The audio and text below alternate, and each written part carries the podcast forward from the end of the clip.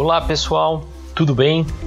E hoje nós vamos com mais um episódio do SBU Universidade do Urotalks.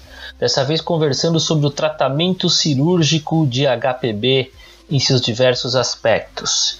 Para isso, convidamos o Dr. Daniel Moser, que é urologista do Instituto DOR, e vamos ouvir o que ele tem a nos dizer. Olá pessoal, é uma grande satisfação estar com vocês aqui nesse podcast para falar sobre o tema aqui que me foi conferido, HPB, tratamento cirúrgico. Bem, nessa revisão nós vamos abordar alguns tópicos diagnóstico, indicações cirúrgicas e um pouquinho das tecnologias disponíveis. Todas essas recomendações que serão dadas aqui nesse podcast se baseiam nas mais recentes diretrizes ou guidelines da AUA e EAU e da última edição do Campbell. Vou procurar não só trazer aqui o que fala lá ipsis literis, mas também da, colocar um pouco de discussão e um ponto de vista crítico sobre cada um dos aspectos. Entendendo os guidelines, no guideline da EAU, Associação Europeia de Urologia, ele divide em recomendações que vão de forte a fraca e nível de evidência de 1 a 4. No da AUA, Associação Americana de Urologia, princípio clínico, algo que é amplamente aceito, uma opinião de expert e recomendação, forte, moderada e condicional. Condicional são para aquelas tecnologias que ainda precisa, ainda precisam do crivo de muitos trabalhos para serem confirmadas e amplamente indicadas no dia a dia urológico. Eu não poderia começar essa aula sem falar de terminologia e vamos então fazer uma recapitulação disso daí. Por que, que eu uso o termo HPB, hiperplasia prostática benigna? Quando eu quero fazer uma referência histopatológica. Quando eu estou me referindo a uma próstata aumentada, APB, aumento prostático benigno, referente ao tamanho. E OPB, referência ao processo obstrutivo, obstrução prostática benigna. Essas condições de aumento e obstrução podem levar aí sim o que nós temos utilizado a sigla em inglês LUTS como referência aos sintomas. Sempre lembrar que antes de indicar qualquer cirurgia, LUTS é multifatorial. Nós temos aí desde um cálculo uretral, é, um cálculo ureteral também distal pode dar sintomas, tumor de bexiga, estenose uretral, prostatite, corpo estranho, infecção do trato urinário, disfunções neurogênicas, detrusor hipoativo, poliúria noturna, bexiga hiperativa, enfim, são muitas as causas e nós temos sempre que estar com a antena ligada para não comermos bola e acharmos que o problema é na próstata. Até mesmo um meato obstruído, temos que perguntar para o paciente, às vezes ele não vai referir. Bem, vou fazer uma pergunta aqui e já para a gente começar a pensar. O estudo aerodinâmico né, é uma das ferramentas que pode ser utilizado no diagnóstico da obstrução infravesical antes do tratamento cirúrgico. E dentre os parâmetros urodinâmicos que podemos utilizar, é, muitas vezes é esquecido, mas quando nós temos uma pressão detrusora de abertura maior do que 40 centímetros de água, ela já é um forte indicador de que esse paciente está obstruído. O que é a pressão detrusora de abertura? É a pressão em que há o primeiro fluxo, o mínimo fluxo no início da curva de fluxo. Se chama pressão detrusora de abertura. Vamos prosseguindo então. Falando sobre diagnósticos. Há considerações relevantes do guideline da EAU sobre quando indicar urodinâmica. Há uma recomendação ainda fraca, mas veja, quando indicar falha de tratamento invasivo prévio, LUTS com fluxo máximo maior do que 10, resíduo pós-miccional maior do que 300, e considerando tratamento invasivo em pacientes nos extremos das idades, maior do que 80 anos, menor do que 50 anos, ou quando ele consegue uma micção em fluxo livre menor do que 150 ml. Não oferecer testes não invasivos como alternativa para a urodinâmica no diagnóstico de obstrução.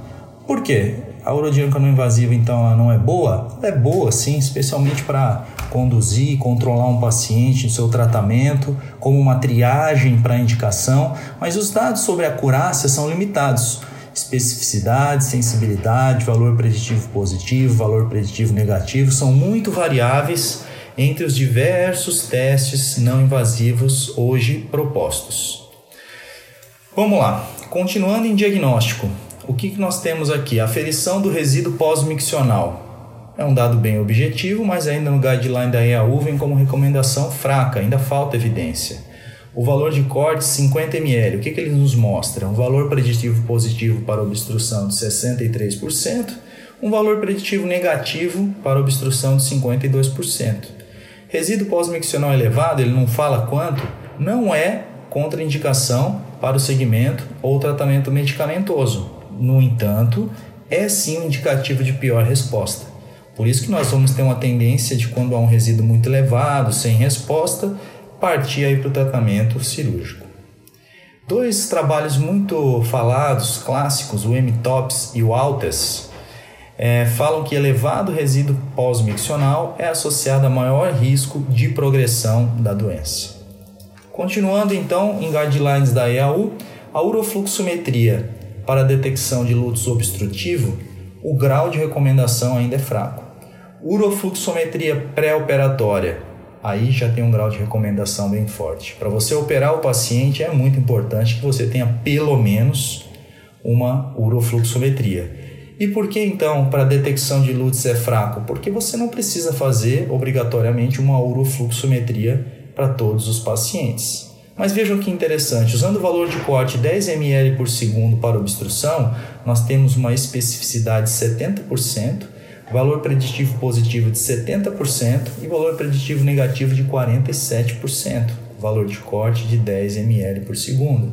Portanto, meus amigos, agora fazendo uma visão crítica, eu utilizo sim bastante a urofluxometria para todos os pacientes que eu vou iniciar o tratamento e naqueles pacientes que eu tenho uma suspeita que pode ter obstrução. Em quem eu tenho suspeita? Um paciente que fica um pouco na dúvida quando vai explicar o seu sintoma quando eu faço um toque, ele tem uma próstata maior que 40 gramas. Esses pacientes eu gosto sim de fazer a fluxometria. Na A-Way, ele utiliza muito a palavra deve no sentido inglês should. Então, quando nós falamos aqui recomendações no pré-operatório, entra como você deveria fazer, aconselhável que seja feita. Exames de imagem, ou uma ultrassonografia, ou uma cistoscopia, inclusive ele fala cistoscopia ou ressonância magnética ou tomografia antes da intervenção cirúrgica. Avaliação do resíduo, urofluxometria e estudo pressão-fluxo, como nós chamamos aqui estudo urodinâmico, quando há incerteza quanto ao diagnóstico. Bem, fazendo uma perguntinha aqui. De acordo com o guideline da Associação Americana de Urologia, a presença de apenas uma dessas situações já pode ser enquadrada como princípio clínico para tratamento cirúrgico do aumento benigno da próstata, exceto, ou seja, qual delas não é? Letra A, insuficiência renal. Letra B, retenção urinária. Letra C, infecção urinária de repetição. Letra D, presença de cálculos vesicais. Ou letra E, divertículo vesical assintomático. Relembrando a pergunta, apenas uma dessas situações, tendo uma delas, já enquadra como princípio clínico para tratamento cirúrgico, exceto Letra E, divertículo vesical assintomático. Não é porque o indivíduo tem um divertículo vesical assintomático que ele necessariamente vai ter uma indicação cirúrgica, segundo o guideline da AUA. Quando a cirurgia é recomendada? Portanto, insuficiência renal secundária ao aumento e obstrução prostático benigno, retenção urinária, infecções recorrentes, litíase vesical recorrente, hematúria macroscópica secundária ao aumento e à obstrução prostática, lútis refratário, e isso é importante, paciente que não deseja outras terapias. Eu sempre deixo bem claro para o meu paciente, quando ele vem na consulta e eu prescrevo tratamento clínico, e ele me pergunta, doutor, eu vou ter que tomar esse remédio até quando? Ao invés de falar para sempre, eu falo para ele, você vai ter que usar de forma contínua ou até o dia que você optar por fazer a cirurgia. Aí você pode se ver livre do medicamento. É a linha que hoje nós defendemos bastante, que é a linha da desprescrição. Deixar que o indivíduo envelheça sem tantos medicamentos. É um ponto de vista, eu acho que ele deve ter a oportunidade de ouvir isso e depois tomar a sua própria decisão. Seguindo então para uma terceira pergunta: quantas técnicas cirúrgicas, para nós revermos técnicas cirúrgicas para o tratamento da obstrução prostática benigna. Assinale a alternativa incorreta segundo os guidelines da Associação Europeia de Urologia. Letra A. A enucleação endoscópica da próstata, seja ela com laser ou energia bipolar, quando disponível, é a primeira opção para tratamento cirúrgico de próstatas maiores que 80 gramas. Letra B. O Urolift, método minimamente invasivo, é uma boa opção para tratamento de próstatas menores que 70 gramas com lobo mediano. Letra C. A irrigação com solução salina é um importante fator para minimizar a intoxicação hídrica na desobstrução cirúrgica.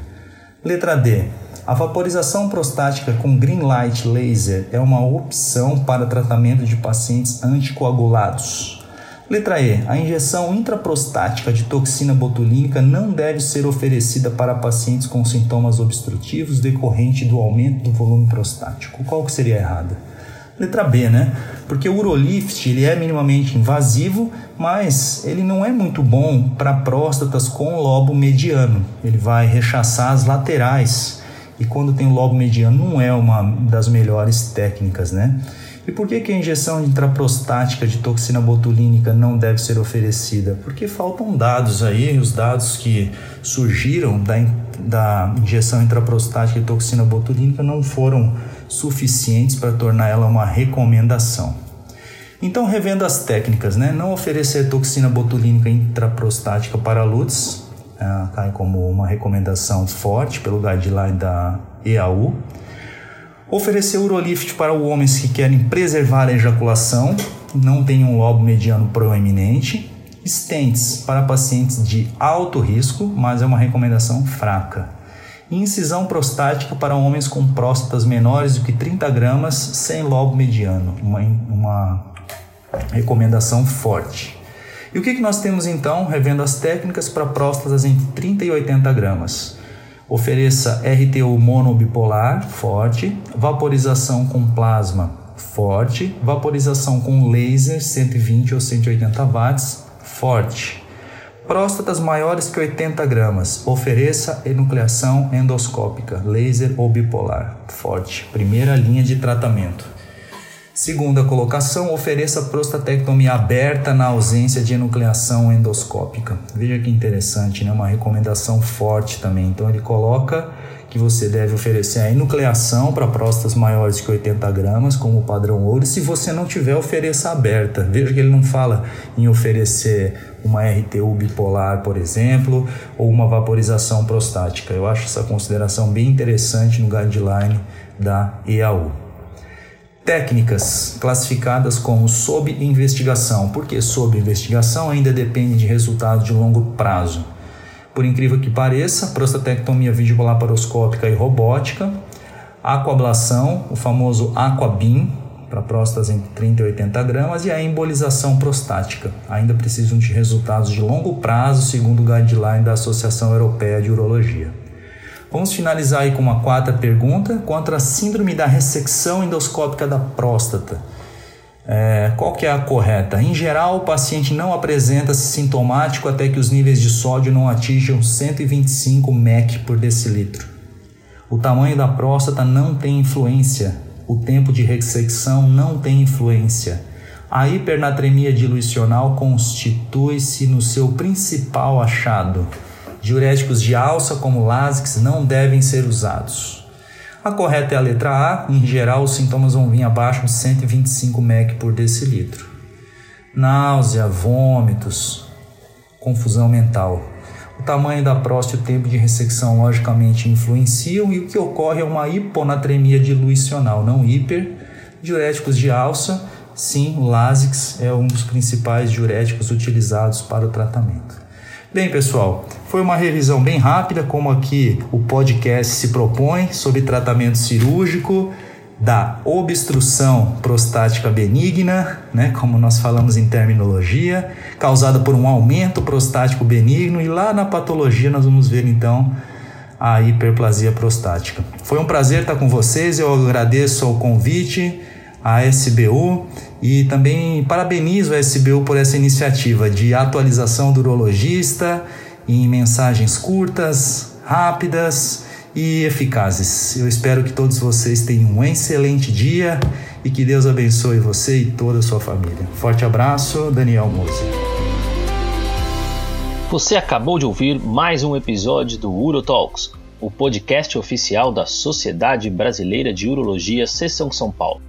Todas as edições estão disponíveis no site www.sbu-sp.org.br e também nas principais plataformas de streaming. Nos vemos no próximo episódio. Até lá!